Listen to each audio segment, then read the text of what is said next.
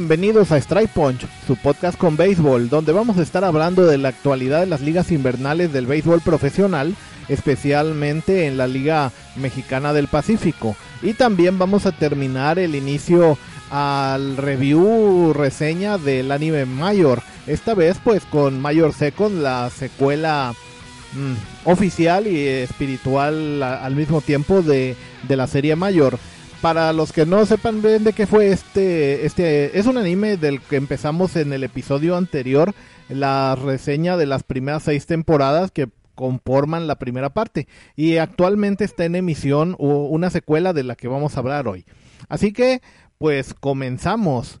Primeramente, pues como decíamos, vamos a hablar un poquito de béisbol real, el profesional, y tenemos algunas noticias de cómo se está llevando a cabo la Liga Mexicana del Pacífico del béisbol invernal mexicano, el cual pues empezó a mediados de octubre mm, y con algunas medidas para tratar de, paliar la pandemia, como por ejemplo, eh, en algunos estados no, eh, no se permitió empezar con público. Originalmente en los estados de Nuevo León y Jalisco en México no se le dio permiso a sus equipos Sultanes de Monterrey y Charros de Jalisco tener público en sus estadios. En teoría, en los estados de Baja California Norte, Sonora y Sinaloa, que también tienen equipos, sí iba a permitirse la entrada de público limitado a un 30 o 40% dependiendo del estado para que pudiera eh, haber pues gente en las tribunas. Desgraciadamente hubo muy, mucho descontrol en las primeras jornadas de la liga y entonces eh, en Baja California Norte y en Sonora pues cambiaron de, de opinión y solamente los primeros dos partidos que se llevaron a cabo en Navojoa y en Ciudad Obregón tuvieron público y a partir de ahí ya se prohibió el, el, acceso de público a los estadios.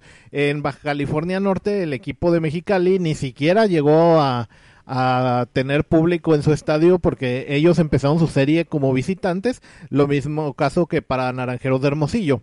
Sinaloa actualmente es el único estado donde el gobierno local ha permitido que siga entrando hasta un 40% de, del aforo del estadio para tener en público y sí se han visto bastantes eh, eh, pues muestras de descontrol pero aún así se ha seguido oh, viendo hay una cuenta en Twitter que se llama Covidiotas LMP de, de Liga Mexicana del Pacífico donde se están reuniendo ahí pues bastante evidencia fotográfica y en video de pues eso, covidiotas, y pues ahí pueden ver lo que pasa en los estadios. En fin, y pues debido a esta baja económica, pues a diferencia de fútbol, por ejemplo, que depende mucho de...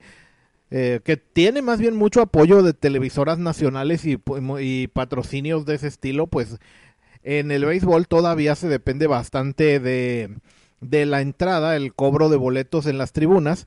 Tanto así que, por ejemplo, la Liga Mexicana de Verano, la, la Liga Mexicana de Béisbol, la, la, que se lleva a cabo entre eh, abril y septiembre, pues de plano no se pudo realizar porque la mayoría de sus 16 equipos no podían solventar la temporada sin público en las tribunas. En la liga invernal sí se consiguieron más patrocinios, se vendió por ejemplo el nombre de la, de la temporada y ahora se llama Liga Arco por una compañía de gasolina y pues y petróleo entonces esta, estos patrocinios les permitieron poder llevar a cabo la temporada aún sin público en los estadios, aunque aún así se ha oído de que este año los salarios de los jugadores han sido recortados en algunos casos, alguno que otro hubo, bueno, solamente tres casos de jugadores que originalmente no no, no lo aceptaron y solamente uno de ellos queda así, los otros dos renegociaron y, que, y sí llegaron a jugar. Estos fueron Rico Noel con Tomateros de Culiacán, el cual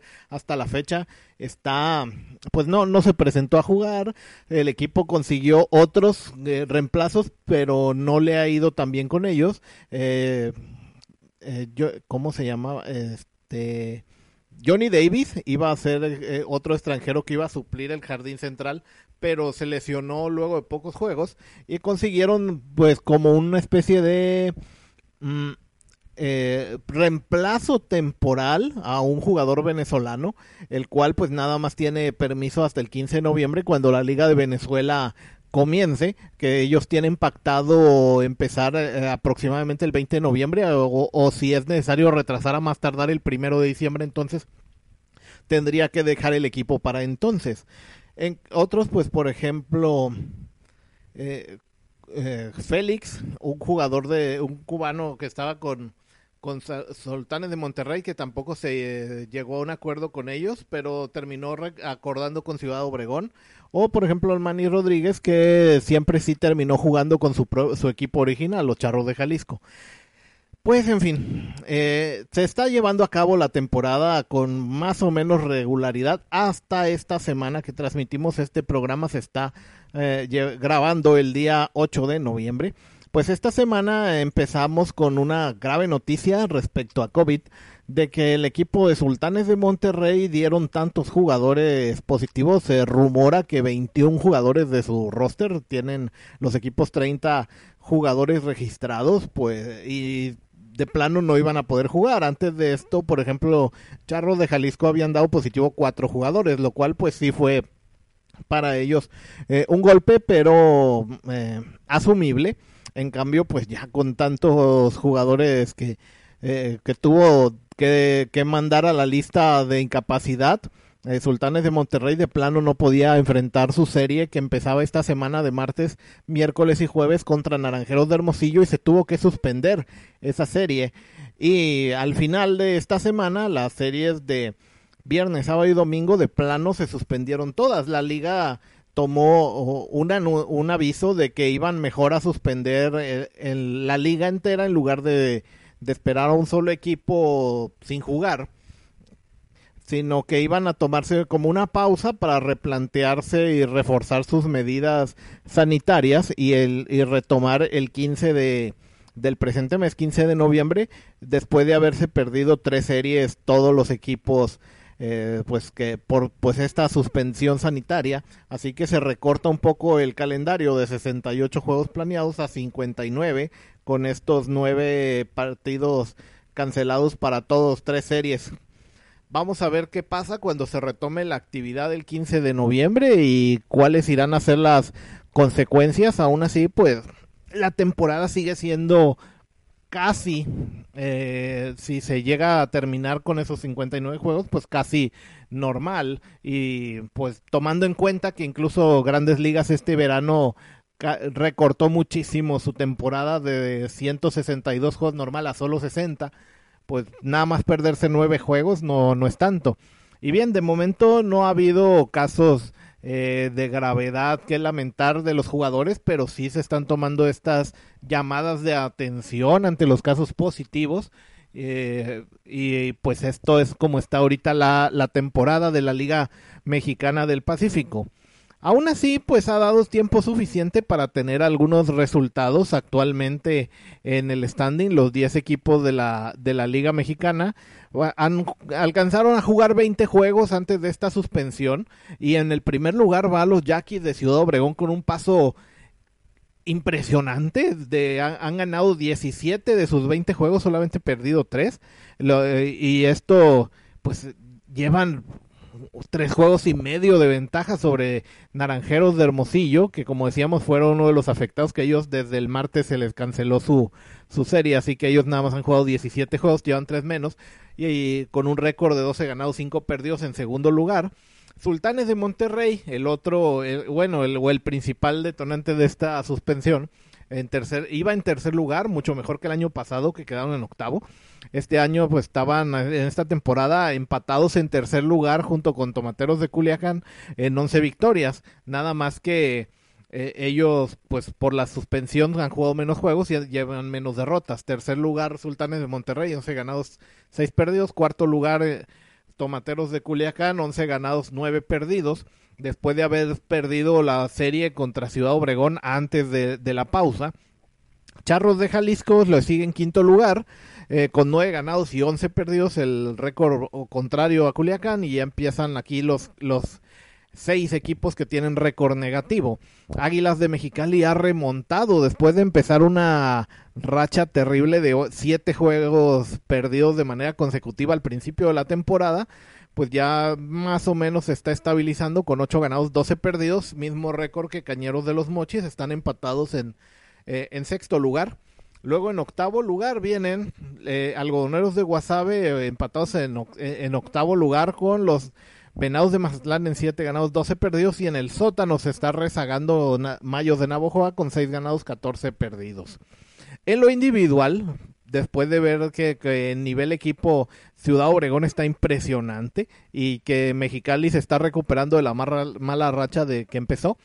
En lo individual, en el bateo, eh, ha sorprendido un jugador de Naranjeros de Hermosillo, Norberto Beso, su nombre, el cual está de líder de bateo con un porcentaje de 387 de promedio. Eh, para los que no conozcan muy bien de esto, eh, mm, digamos que un uno perfecto sería un uno, uno, uno perfecto o mil de porcentaje sería un hit por cada turno al bat. Entonces se considera bueno que un jugador de se considera muy bueno más bien que un jugador de unos tres, hits por cada 10 turnos al bat. Si en uno de cada cuatro turnos al bat da un, un, hit que sería punto 250 de, de promedio, se considera bien, normal, y ya menos de un uno cada cinco oportunidades, es decir, punto 200, se considera malo. Entonces ya eh, este eh, Norberto Beso está en un récord de casi cuatro hits cada diez turnos, por eso tiene ese punto 387 de porcentaje y sorprende porque no es un jugador que viniera con eh, etiqueta de estelar o que de él se esperase que, que, estuviera compitiendo en los mejores porcentajes de bateo, porque él viene de, en el verano juega en ligas menores en Estados Unidos, pero apenas está, ha llegado a un nivel de clase A avanzada para los azulejos de Toronto, eh, equipo que este verano eso, esa, esa clase A avanzada dio bastante eh, buenos frutos, pues incluso de ahí eh, el catcher mexicano también, este Alejandro Kirk, saltó directo al equipo de ligas mayores, al equipo mayor de, de los azulejos de Toronto y tuvo muy buena campaña en el equipo grande. Luego, después eh, en otro, en el departamento de home runs, uno, el más espectacular probablemente del bateo, eh, de Tomateros de, de, Culiacán, Sebastián Elizalde lleva ocho, ocho home runs y eso pues está, no sé, no, él no, sí, sí tiene poder, no es tan extraño, pero eh, sí es lo que es digamos, es un jugador que se sabe de poder, pero no tanto como para llegar a ser campeón de bateo, pero de, de, home runs, pero está enrachado y vamos a ver cuánto tiempo le dura este buen ritmo. Es un jugador, pues, que, que por alguna razón suelen rendir más en invierno que en verano y pues no sé si está porque es muy está muy a gusto con el equipo o qué pasará, pero es llamativo que vaya de líder de home runs de momento, no porque no lo pueda hacer, pero eh, no, él, aunque tiene poder, no se ha eh, pues dado a conocer por él. Hay otros jugadores, incluso en el mismo equipo, como Joey Meneses, que normalmente batean más jonrones que él. En carreras producidas, pues este Elizalde también eh, va de líder con 28, bastante, a bastante distancia de las 19 carreras producidas del Pony Esteban Quirós de los Cañeros de los Mochis, lo cual pues también esa producción jonronera lo ha disparado. Y bases robadas, Alonso Harris de Jackie de Ciudad Obregón lleva 12, lo cual también pues está, eh, está bastante bien para la tribu de Ciudad Obregón. En picheo, aquí hay otra sorpresa, ¿quién va de líder de, porcentaje de carreras limpias admitidas con un porcentaje menos de una carrera por cada juego completo? Dallas Martínez de los Yaquis de Ciudad Obregón lleva un récord de buen porcentaje de carreras limpias de 0.86. Muy bueno, lo cual también es algo sorprendente porque es un jugador que pues es regular de, las dos ligas de México, tanto invierno como verano, pero no había dado un estirón de ese, de ese nivel. Y está pues bastante por arriba de otros pitchers, por ejemplo, el, el estadounidense Thomas Dormini, que va en segundo lugar, con un 1.86, es decir, una carrera más de porcentaje de, de carreras limpias permitidas. Y este Thomas Dormini también va de líder de ponches eh, con 23 empatado con el veterano Juan Pablo Ramas en 23 ponches, eh, dos arriba del, de, de, de, Manny Barrera de los Tomateros de, de, Culiacán, que es otro pitcher que ha estado pues más o menos allí eh, destacando en, estos primeros 20 juegos de la temporada. Este Juan Pablo Ramas, que decíamos que está empatado con Thomas Dormini en 23 ponches, el líder de ponches, también va de líder de, de juegos ganados. Él lleva cuatro victorias, una más que mencionado Manny Barrera, que va a segundo lugar tanto en victorias con tres como en segundo lugar de ponches con 21. Entonces, ya nada más queda ver el, departamento de juegos salvados donde otra vez un miembro de Jackie de Ciudad Obregón, Miguel Aguilar, lleva ocho juegos salvados, con lo cual pues terminamos este pequeño repaso a las posiciones que vemos como Ciudad Obregón, Hermosillo, son los que están eh, acaparando los primeros lugares en lo individual, lo cual pues también es como un reflejo porque ellos están estos equipos en primero y tercer lugar de la tabla general. Y bueno, así de momento las cosas en la Liga Mexicana eh, Invernal, la Liga del Pacífico, que en este momento está suspendida y esperemos a ver qué pasa después de una semana más que van a tomarse de descanso hasta el 15 de noviembre y esperemos que vengan bien con sus mm, eh, este pues medidas contra el COVID bien reforzadas.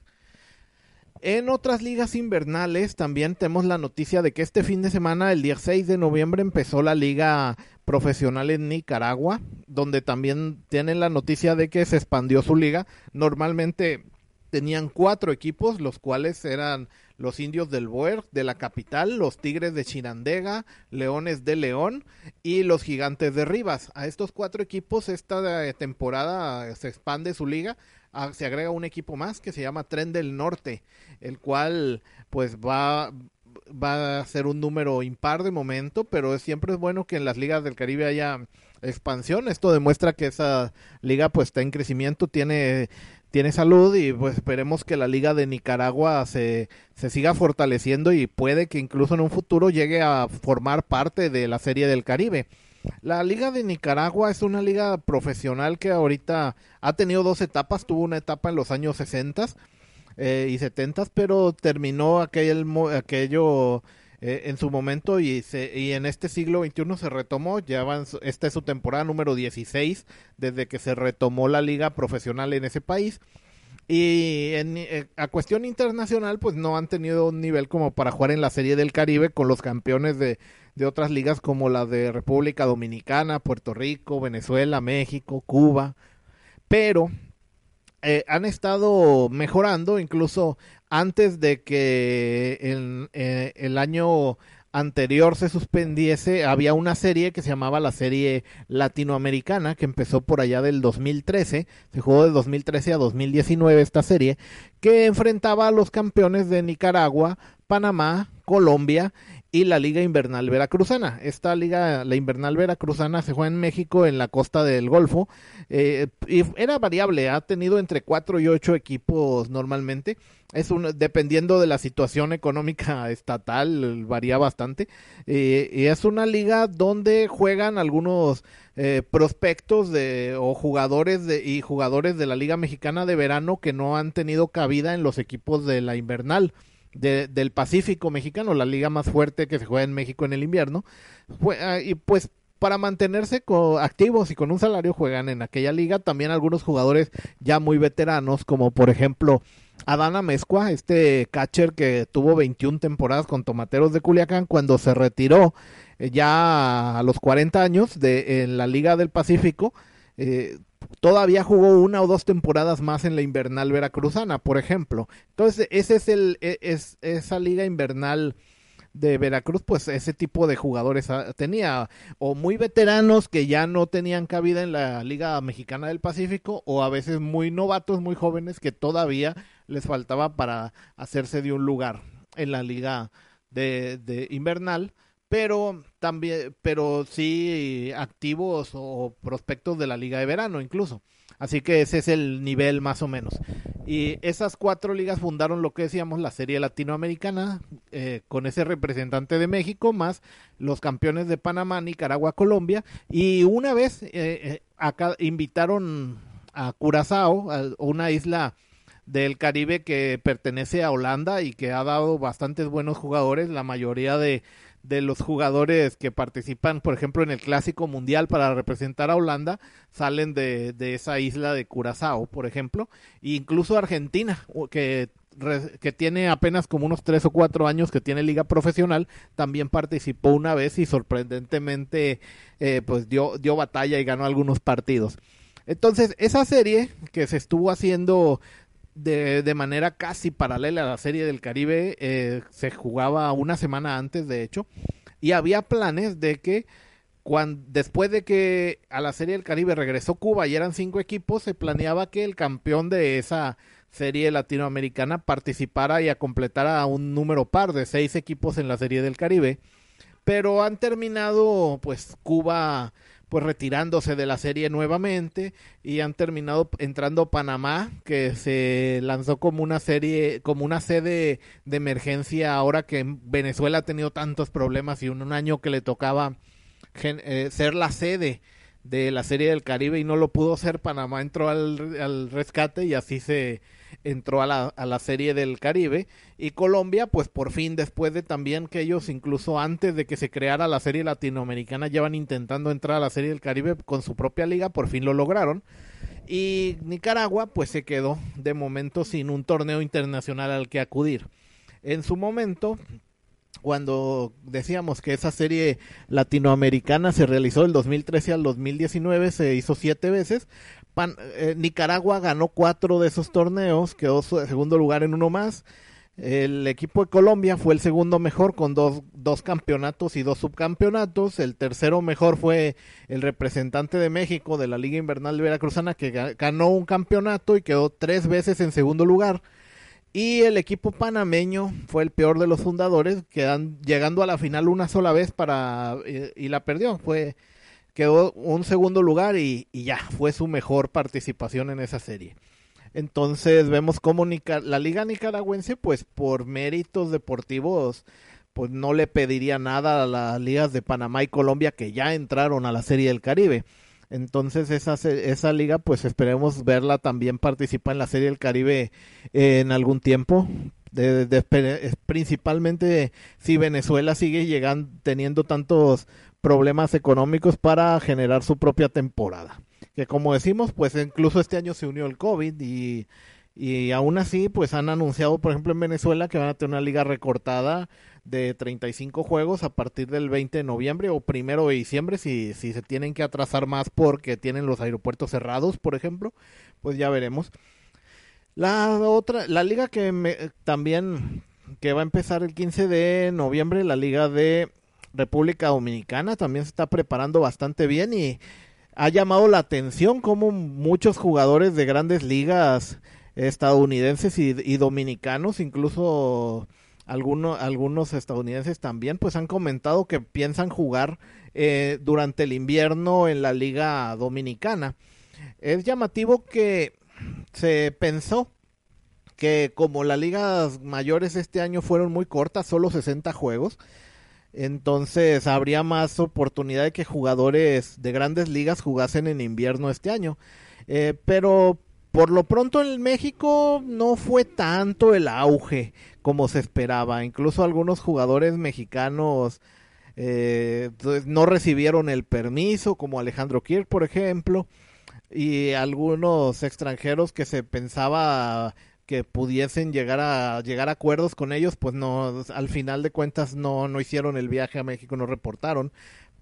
Y ya veremos cómo, cómo le va a República Dominicana, si las noticias, los jugadores que han estado anunciando de verdad van a hacer el viaje, porque muchos a la hora de, de la hora de ver cómo están las situaciones con el COVID-19 y ese tipo de cosas, en los países latinoamericanos, mm, ya de última hora no se animan y alegan otros labores causas de seguridad personal o así para, para cambiar sus ideas. Así que ya veremos qué tal. Igual con la Liga de Puerto Rico, que de momento pues no, no se ha sabido más que, que también tendría una expansión de cinco equipos que tenía hasta el año pasado, volvería Tiburones de la Guaira, que había estado fuera como unos tres temporadas, y habrá un equipo nuevo también. Entonces se espera una expansión de cinco a siete equipos en la Liga de Puerto Rico. Y bueno, esas son las noticias ahorita del béisbol profesional invernal. Seguiremos hablando de ello conforme vayan avanzando las temporadas en el siguiente episodio. Y pasamos a terminar la ahora sí en la reseña de Mayor, este anime que empezamos a ver la eh, el, el, episodio anterior y en eh, un pequeño resumen la eh, en el programa pasado hablamos de la historia de de Goro Honda, el cual pues este tuvo seis temporadas desde que era niño y vio a su padre jugar eh, Shigeharu. Vio, eh, lo vio jugar profesionalmente en la liga japonesa y cómo fue él su inspiración.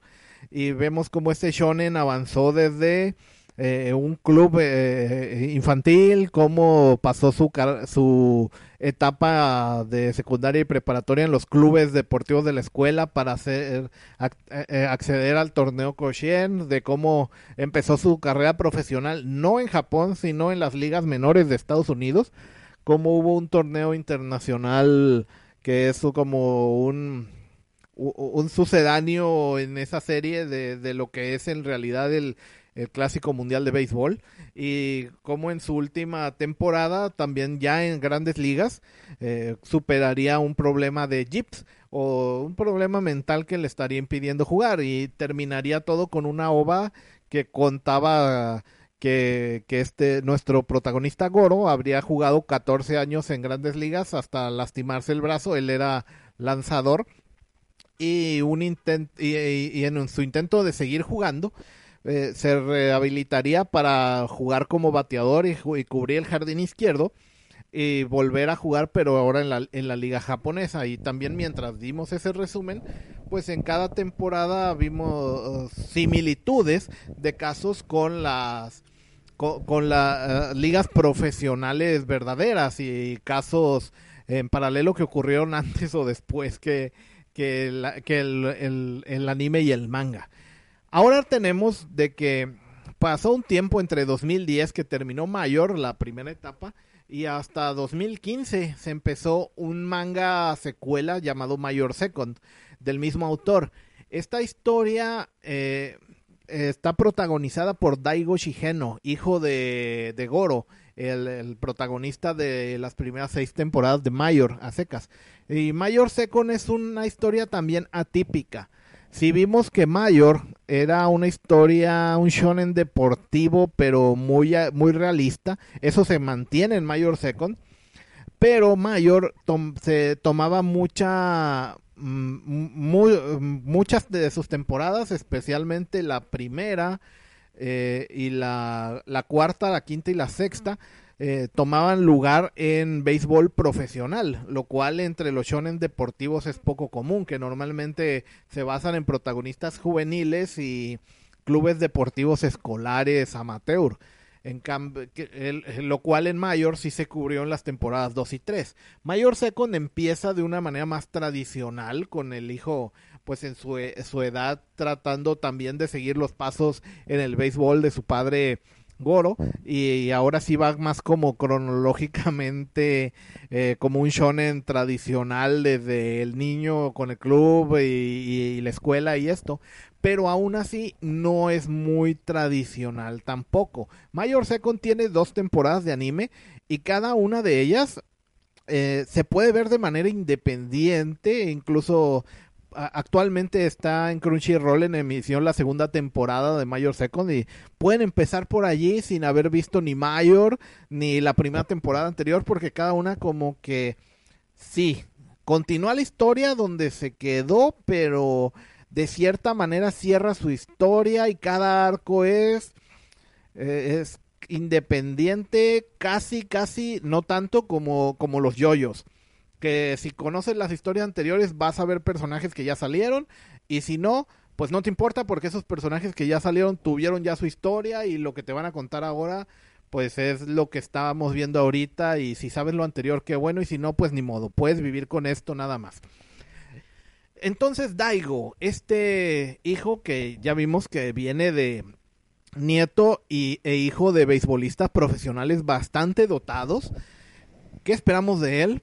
Pues él mismo incluso espera pues llegar a las alturas que tuvo que tuvieron su padre y su abuelo, especialmente su padre, ya para estas alturas del abuelo nadie se acuerda en el anime pero su padre, el cual se ha convertido en uno de esos jugadores que no saben cuándo retirarse y simplemente cuando ya no rinden en una liga, pues se van a la, inferior y a seguir jugando y estirando sus carreras. Entonces para este momento Daigo, perdón, Goro, el protagonista de Mayor ya debe ser un cuarentón que no sabe cuándo retirarse, ya no eh, jugó algunos años en la liga profesional japonesa, la NPB, pero ya está en un punto donde ni siquiera ahí encontró contrato. Entonces pasó 14 años en grandes ligas, luego pasó a jugar a Japón y lo que nos comentan en Mayor es que ahora está jugando en la liga de Taiwán. Entonces él sigue y, esa es una liga de verano, la liga de Taiwán que se juega entre última semana de marzo, primera semana de abril, más o menos por ahí empieza y hasta principios de noviembre se juega la serie final. De hecho, al momento 8 de noviembre que estamos grabando este eh, episodio, en, Taiwán se está jugando su serie final, incluso.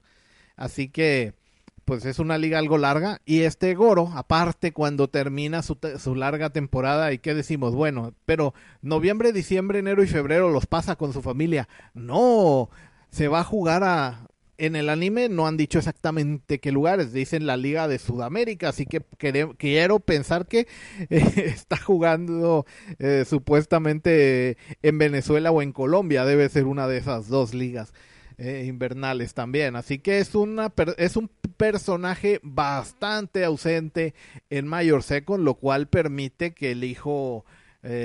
pues tenga el protagonismo porque el papá básicamente hace cameos de vez en cuando. Entonces Daigo, pues él llega al momento de que ya tiene la edad para meterse al club de, a un club de béisbol y decide entrar al mismo que, eh, que jugaba su padre, los Dolphins, para descubrir que Daigo es un inútil, es un negado para el deporte. Resulta que los genes buenos para jugar se los llevó su hermana mayor, porque sí, Goro tuvo dos hijos, vemos aquí a Daigo, el protagonista, y su hermana mayor, que es la, eh, que, que, es la buena para jugar. Juega en el equipo de su, de su escuela. Eh, está, él es mayor que Daigo, como unos tres años probablemente. Y allí es, es, la pitcher, así, es la estrella de su equipo. Es la que todo mundo alaba, la, la que brilla. Y Daigo, pues, se siente como muy ah, yo quería ser como mi papá, pero en realidad hasta mi hermana me humilla en comparación. Y entonces pasamos de lo que parecía que iba a ser un shonen normal a un protagonista tratando de huir de la trama en esa su primera temporada. Hasta incluso hay ratos donde dice que quiere dejar el equipo, que se va a meter al equipo de fútbol. Y hay ciertos paralelismos y también con, lo que se vio en Mayor, pero es bastante curioso cómo termina volviendo a jugar béisbol porque pues tiene un mejor amigo el cual hasta ese momento como que no se había interesado mucho por el béisbol, lo cual es bastante curioso porque eh, para los que hayan visto Mayor, este muchachito que, que se vuelve amigo de Daigo, eh, es hijo de otro personaje que, que, aparece en Mayor, el cual había hecho carrera profesional en la liga japonesa, había sido amigo de Goro y pues mm, como es Goro, seguramente pues parece que, que por dedicarse tanto al béisbol, pues así como descuida a la familia, pues obviamente a las amistades también, así que como estos muchachos no se conocen hasta que entran a la escuela y en fin, pues que termina esto creando una especie de amistad mutuo arreglo, de, de que tratan de motivarse y bueno, Daigo se reconduce a la trama otra vez y recupera eh, las ganas de jugar en el equipo de béisbol. Y aquí empieza una, un arco algo curioso porque Daigo, pues su padre... Eh, pues e, era famoso por haber sido pitcher. Y Daigo también quería hacerlo, pero pues vemos que eh, nomás no tiene brazo. Que su hermana es la que heredó el buen brazo de lanzadora. Entonces se topa con el amigo este que su amiguito que no había estado interesado en el béisbol hasta que Daigo lo mete en esto y resulta que tiene más talento que él. Y bueno, giro del destino y Daigo, termina volviéndose el catcher para su amigo. No era lo que él quería, pero bueno, está en el equipo. Y ahí nos cuentan las peripecias de cómo esta nueva batería pues, son muy talentosos, empiezan a brillar. No, resulta que el equipo donde están ya tiene pitcher y catcher titular y son como la, bujía, la estrella del equipo. Así que están pues bastante opacados y tienen todo muy cuesta arriba. Y esto me gustó mucho de la primera temporada porque no se le da nada en charola de plata a Daigo. Daigo es un protagonista, pues sí, con algunos males de shonen, pues eh, eh, eh, muy energético, un poquito gritón, ese tipo de clichés, pero pues nadie le regala nada, no es que tenga el talento innato natural porque viene o es el hijo de un jugador profesional, entonces eh, tiene palancas, no, no, al contrario, eso es como una losa para que se exija más de él, porque incluso algunos conocen cómo juega su hermana, entonces dicen, este va a ser mejor, y no, eh, y entonces él mismo lucha contra todas las expectativas que tiene la gente y que tiene de él, de sí mismo, pero tiene que adaptarse y jugar en una posición donde pues ni su hermana, ni su padre, ni su abuelo, nadie ha destacado en ella y termina pues tratando de acoplarse y ahí pues no es que entre y sea el mejor inmediatamente, no, hay mejores que él hasta en su propio equipo. Y cómo pues tiene que aprender de los otros jugadores que ya estaban en el equipo que le llevan más más ventaja y, y cómo tiene que adoptar, adaptarse y superarse, eso me gusta bastante. Y esta temporada, pues así avanza hasta pues una... Eh, es mejor no, no les cuento ahí el spoiler, pero digamos que para de cara a la segunda temporada, Daigo pues tiene que tener como un nuevo reinicio. Entonces eso fue la primera temporada, abarca el arco de Daigo en el equipo de los Dolphins. Y, su, y la segunda temporada de Mayor Second volvió a tener una nueva mutación, lo cual vemos que es como recurrente eh, en toda la franquicia Mayor. Pues haciendo un repaso, por ejemplo, a, la primera serie Mayor, la de los 2000, eh, que como empezamos con la primera temporada contando la historia del abuelo Shigeharu en el béisbol profesional, la segunda temporada de la historia de Goro jugando en las ligas pequeñas con los Dolphins, más o menos parecía a la primera temporada protagonizada en Mayor Second por Daigo. La tercera temporada, pues nos habla del torneo Koshien y, y la etapa de, de Goro eh, jugando eh, en club estudiantil. Esto se parece a la segunda temporada de Mayor Second.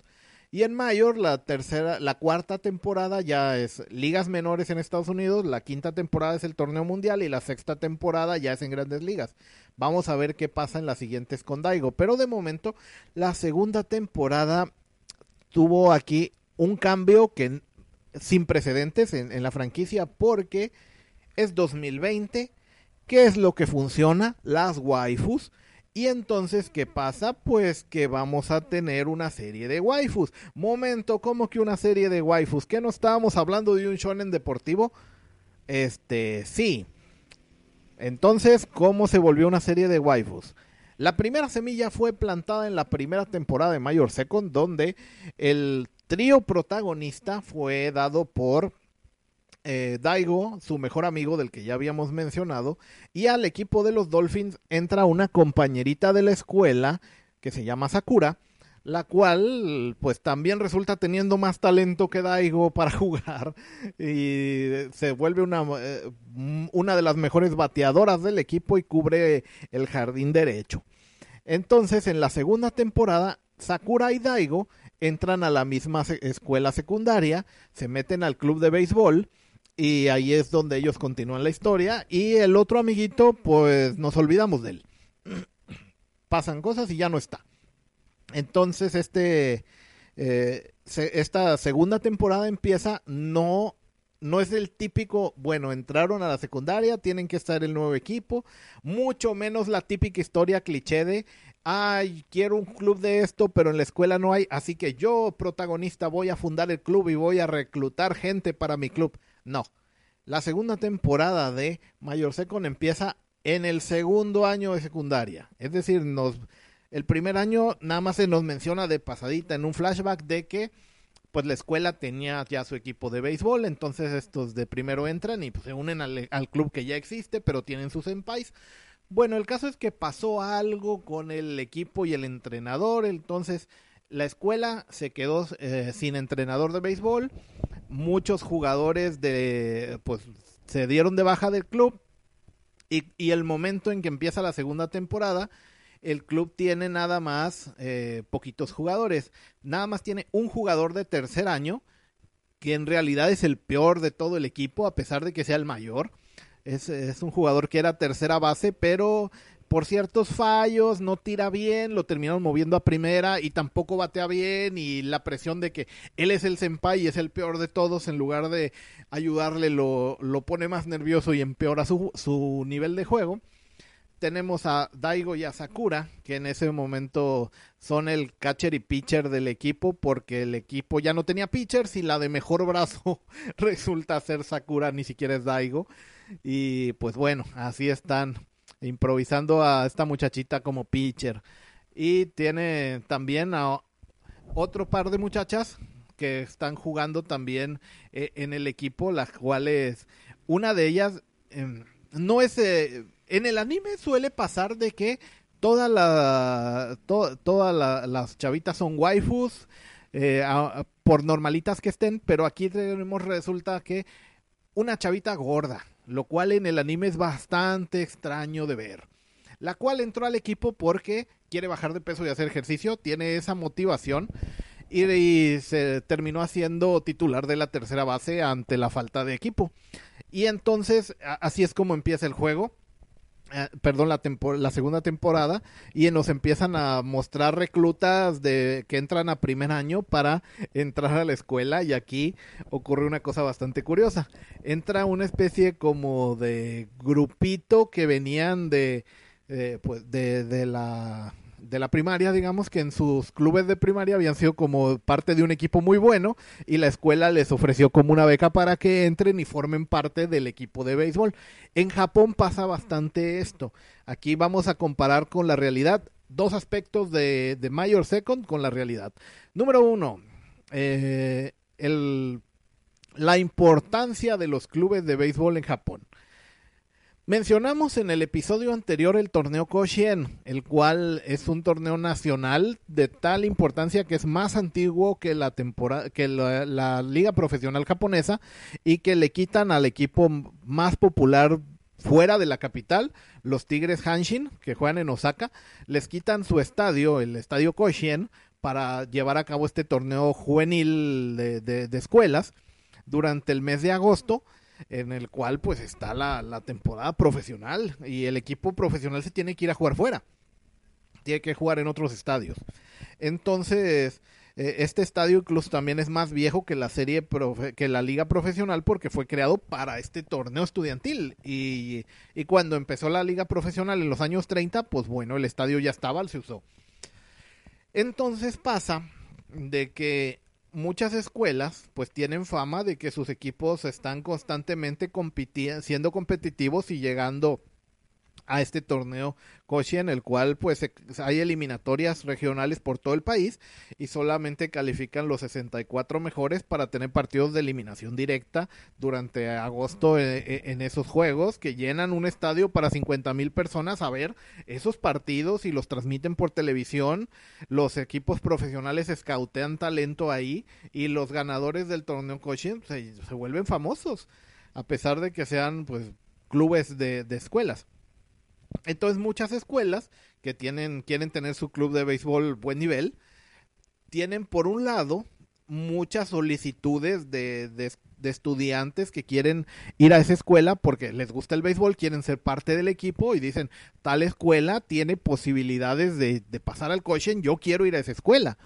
Entonces, eh, por un lado está eso y por otro, algunas escuelas escautean, eh, por ejemplo, si es preparatoria, escautean en secundarias, las secundarias en primarias, para ver a ver, ese chavito tiene talento para el béisbol, yo lo quiero para que esté en, mi, en el club de béisbol de mi escuela, le voy a ofrecer una beca deportiva para que venga para acá. Y pasa eso, así es como algunas escuelas están reforzando sus clubes y, y pues ya es casi como eh, casi profesional el asunto, nada más que no les pagan o, así con un contrato, sino con, con una beca. Entonces eso pasa. Y en este Mayor con segunda temporada, pues nos muestran de que la escuela, pues como que hizo ese escauteo y se llevó un grupo de cinco chavitos con oferta de una beca.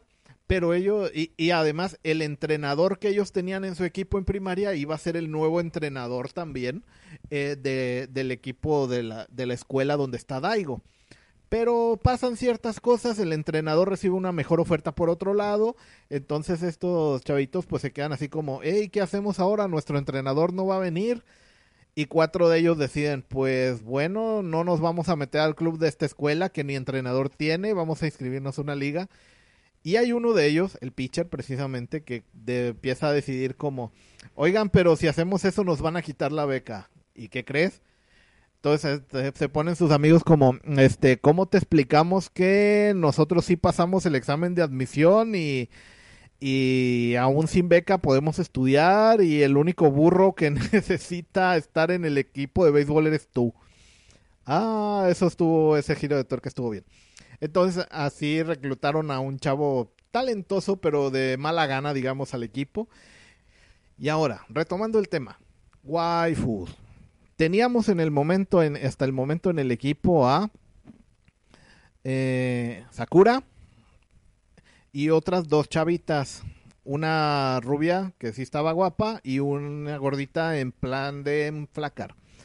Pues resulta ser de que también se meten al equipo otras dos que también habían jugado eh, dos, tres, tres más tres chavas reclutan de primero para el equipo, de las cuales eh, todas ya venían de equipos también que, habían estado jugando en ligas en la primaria.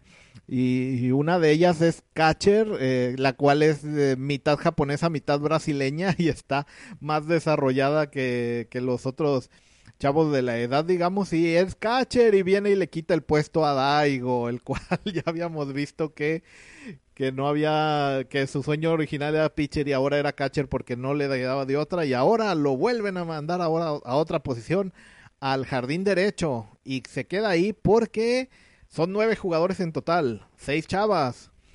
Entonces, aquí está el asunto de waifus. Tenemos un equipo de seis chavas jugando béisbol. Este año 2020 ha habido algunos animes basados en esta idea de equipos de, mujeres para jugar béisbol estudiantil, pero este no, este es un equipo mixto, el cual pues se fue llenando de waifus tan mm, así eh, como aquel meme de la Fox que, salió en Los Simpson en este caso, Mayor Second se convirtió en un anime de waifus tan gradualmente que no me di cuenta. Porque además de estas seis que tiene este equipo, pues también hay una cierta participación de la hermana mayor de, de Daigo, que ahora han pasado los años y está más mayor. Y alguna y en algunos equipos rivales también han aparecido algunas chavas, como por ejemplo hay cierta eh, chamaca, la cual es admiradora del papá de Daigo y se mete a la, a la, a la, trama básicamente porque quiere conocer al papá. Y ella se hizo pitcher pues por, por admiración al papá de Daigo. Entonces se, se, apega un poco ahí, pero no por Daigo, sino quiero te uso a ti para llegar a tu papá, básicamente. Y aquí nos lleva a ver otro de los puntos que tienen que ver con la realidad. Entonces, ¿están metiendo puras waifus por mercadotecnia? Sí y no. Es decir, en las ligas, en el béisbol en particular, no hay una regla o algo así que prohíba explícitamente jugar mujeres o que tenga que haber equipos divididos por sexo. De hecho, ha habido mujeres jugadoras profesionales. El capítulo número 3 de Strike Punch, se lo recomiendo, se llama Mujeres en el Béisbol, en el cual creo que fue la colaboración que hicimos con Travis, el ex de Ingame VG. Eh, hablamos mucho de ese tema y pusimos ejemplos. Y ahora quiero mencionar un ejemplo de una jugadora que se llama Eri Yoshida la cual actualmente tiene ya unos 30 años de edad y está jugando en la Liga Femenil Profesional de Japón, porque en Japón hay una Liga Profesional Femenil de Béisbol, de hecho. Y eh, esa, eh, esa liga pues tiene cuatro equipos y se juega durante el verano y este, hace poquito fue la final, creo que ganaron eh, las Leonas de Seibu. El caso es de que eh, en, eh, en, el béisbol pasa de que en ligas menores son los es normal que los equipos sean mixtos. Generalmente esto se deja ya hasta categorías más mayores, más juveniles, donde ya las diferencias físicas ya empiezan a pesar más y entonces es cuando las mujeres empiezan a, dejar los equipos pero no es porque haya una regla como tal que lo prohíba, simplemente muchas pierden el interés o o ya físicamente ya no ya ya no dan el, en la, el nivel de competencia. Aún así, como decíamos, pues profesionalmente algunas han llegado a jugar hasta hasta nivel clase A. En tiempos recientes y en tiempos antiguos, cuando existían las ligas negras, cuando en Estados Unidos estaba todo separado esa por segregación racial, pues hubo alguna que llegó incluso hasta doble A. Bueno, entonces decíamos de Eri Yoshida, la cual es un caso real, una jugadora que ella eh, admiraba a un jugador, a un lanzador en este momento no me recuerdo su nombre de los Medias Rojas de Boston, el cual lanzaba era especialista de una bola llamada la bola de nudillos, la cual es una eh, es una pichada que la pelota se toma de cierta manera con las puntas de los dedos y eh, por la forma de lanzar hace que la bola no, una vez lanzada no rote. No es una bola muy que se pueda lanzar con mucha potencia, pero como la pelota de béisbol no es, no es una esfera perfecta, porque tiene sus costuras, las costuras rojas que tiene, y cuando la bola no gira, sino que avanza hacia el home, hacia el catcher, de, de manera estática, esas costuras hacen que el aire al rozarla, al avanzar la pelota y con el rozamiento del aire, como no es una esfera perfecta, la pelota empiece a moverse de una manera no rectilínea. ¿De qué manera? Nadie lo sabe. Ni siquiera el pitcher cuando lanza la bola sabe exactamente cómo se va a mover la pelota lanzada, la bola de nudillos. Pero bueno, eso no importa. O sea, si el pitcher no lo sabe, eso significa que el bateador tampoco lo sabe, ¿verdad? Y si nadie lo sabe, es difícil pegarle a la pelota, batearla. Entonces, si un lanzador tiene un efecto que combina una velocidad más o menos decente de con, una bola de nudillos que, que no tenga movimiento y, se mueva de forma impredecible, puede, puede, eh, puede llegar a tener mucho éxito. Hay pocos pitchers que hagan esto porque es una bola un poco difícil de aprender a lanzar con, con efectividad, además de que como tiene un agarre de una forma muy particular, a veces les es difícil combinarla con otra con otros picheos como rectas más duras o curvas sin tener que cambiar su mecánica, su movimiento para lanzar.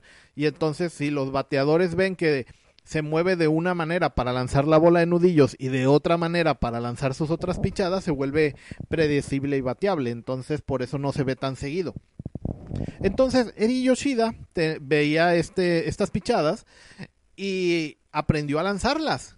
Con lo cual pues ella cuando había estado jugando eh, en su secundaria y al pasar ya a la preparatoria logró mantenerse jugando en el equipo varonil de la escuela eh, a pesar de todo pues porque era una lanzadora que era lo suficientemente efectiva con su bola de nudillos y sorprendentemente, pues cuando terminó la preparatoria, ella entró al draft para, para ser seleccionada como cualquier otro prospecto por los equipos profesionales de la liga japonesa, aunque no logró ningún contrato con, un, con ningún equipo de la liga principal, sí consiguió un contrato con un equipo de una liga independiente. En Japón, igual que en Estados Unidos, que en Estados Unidos están las grandes ligas y que tienen sus sucursales también de ligas menores, pero aún así hay ligas independientes y algunas de ellas muy fuertes, como por ejemplo la Liga del Atlántico, la cual viene siendo equivalente a una liga nivel AA, una sucursal AA, AA de ligas menores y muchos jugadores, incluso los que juegan en el invierno,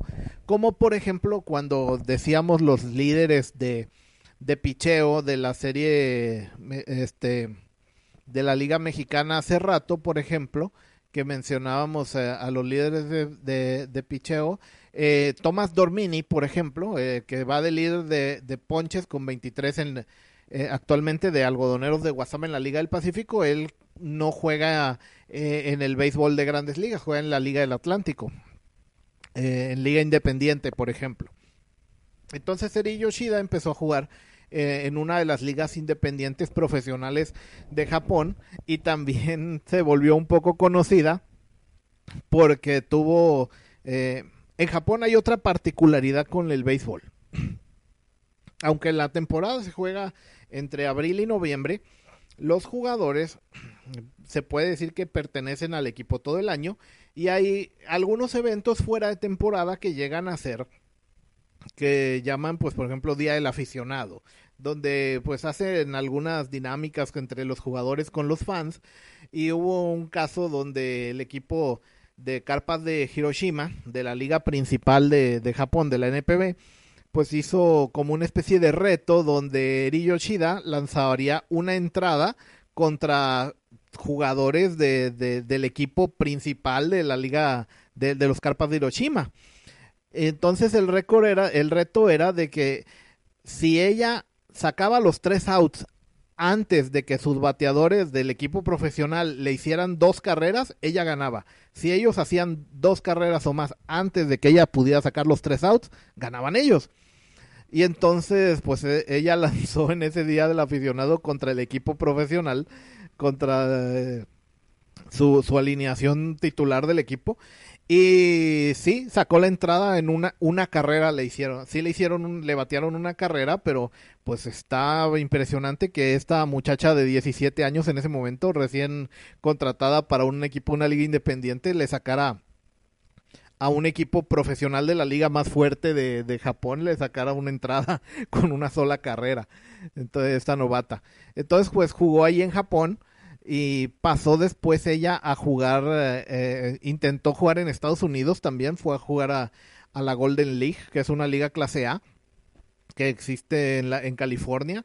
Estuvo jugando en esa liga, en la liga de Hawái también, la liga de, de Hawái es una donde jugadores de Estados Unidos y de Japón cuando están libres de sus respectivas ligas también jugaba juegan allí y llegó incluso a, participar en la liga otoñal que es una liga de prospectos donde juegan después de las ligas de verano como seleccionar los que tienen como más avance para que equipos de grandes ligas puedan escautear allí.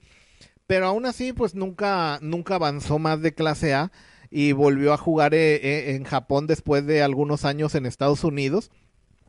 Y estuvo jugando en ligas varoniles pues como unas 10 temporadas. Y hasta recientemente hasta 2019 empezó a jugar en la liga femenil japonesa. Entonces se tiene ese caso de de Eri Yoshida, por ejemplo. Y en México hay un caso ligeramente parecido, Rosy del Castillo, se llama una lanzadora también, la cual ha jugado en la liga varonil de, la, se llama Liga Meridana, es una liga invernal de eh, semiprofesional que se juega en la península de Yucatán, donde se juegan algunos jugadores de la Liga Mexicana de verano y llegan a contratar hasta extranjeros, a veces los equipos de esa liga, y ahí ella ha jugado en esa, en esa liga y es esta Rosy del Castillo, la cual es una uh, jugadora que pertenece a la selección me mexicana femenil de béisbol que, que, que también que ha jugado en los Panamericanos así, entonces ella también en México ha participado en esa liga varonil. Entonces, pues vemos cómo existen estos casos donde sí hay mujeres que han jugado béisbol profesional incluso hasta eh, en tiempos recientes. Entonces decíamos de que sí, el anime de Mayor Second lo han llenado de waifus hasta cierto punto mercadotécnico porque no han perdido la oportunidad de, de ponerlas en el ending a las chavitas o de, de en el corte intermedio pues poner algunas ilustraciones así, pero pues no está del todo infundado, sí existe el asunto. Y vemos cómo Daigo, Daigo Shigeno, el supuesto protagonista, de nuevo pierde protagonismo, especialmente cuando le cede la receptoría a su posición a Anita, la, esta chica mitad japonesa, mitad brasileña, lo cual también viene de una eh, realidad de que Brasil es el país fuera de Japón donde, que tiene una mayor cantidad de, de inmigrantes japoneses y que la selección de béisbol de Brasil sí tiene algunos jugadores japoneses, bueno, descendientes de japoneses nacidos en Brasil y en, y en, y en Japón han llegado a jugar ya algunos jugadores de, brasileños así. Y eso ha ido que en las últimas décadas eh, más jugadores brasileños, ahora sí inclusive ya no, no solo descendientes de japoneses, sino eh, brasileños tal cual como Thiago da Silva o Paulo Orlando, que estos ya hayan llegado incluso a jugar profesionalmente, incluso en grandes ligas algunos. Y, por ejemplo, este, Paulo Orlando está jugando ahora este invierno con Jackie de Ciudad Obregón también, por ejemplo. Entonces, eh, eh, sí ha ayudado un poco esa, esa migración a que en Brasil el béisbol vaya, vaya creciendo y ya clasificaron una vez al Clásico Mundial inclusive. Entonces sí te vemos como, eh, pues sí, es una serie de ficción, Mayor Second, pero tiene algunas cosas que, están basadas en la realidad y esto ha servido como para darle más cambios a la serie que ahorita pues tiene bastantes waifus. Y bueno, con eso terminamos la reseña de esta serie y queremos mandarle un saludo a los eh, colegas de Life Anime Bo este Live de Vida, eh, anime de, pues, de anime y, y Voz de Bolivia, el cual es un podcast que pueden encontrar aquí en, en iBox, los cuales pues están hablando semanalmente de, de películas, de anime y todo ese tipo de cosas que nos gustan a, a los fans de, de, cultura japonesa y similares, mucho, mucha cosa otaku. Y pues eh, ahí está ese podcast boliviano que también podemos recomendar y les mandamos un saludo, pues ellos fueron también los inspiradores de que en este podcast estén haciendo estas reseñas de Mayor. Un saludo, eh, escúchenlo, se los recomiendo. Y bueno, eso ha sido todo. Gracias por escucharnos eh, una semana más. nos estamos viendo después con más noticias de cosas relacionadas con el béisbol. Hasta luego. Hasta aquí esta emisión de Strike Punch. Recuerda que estamos en Spotify, iBox y iTunes. En todas como Strike Punch. También puedes seguirnos en Twitter, darnos un like en Facebook y apoyarnos monetariamente en Patreon. En todas estamos como Megucas FC. Gracias por escuchar. Locución Nancy 3UB. Producción Noblis. Esta fue una producción de Megucas FC. Podcast y videos con efectos de sonido y queso.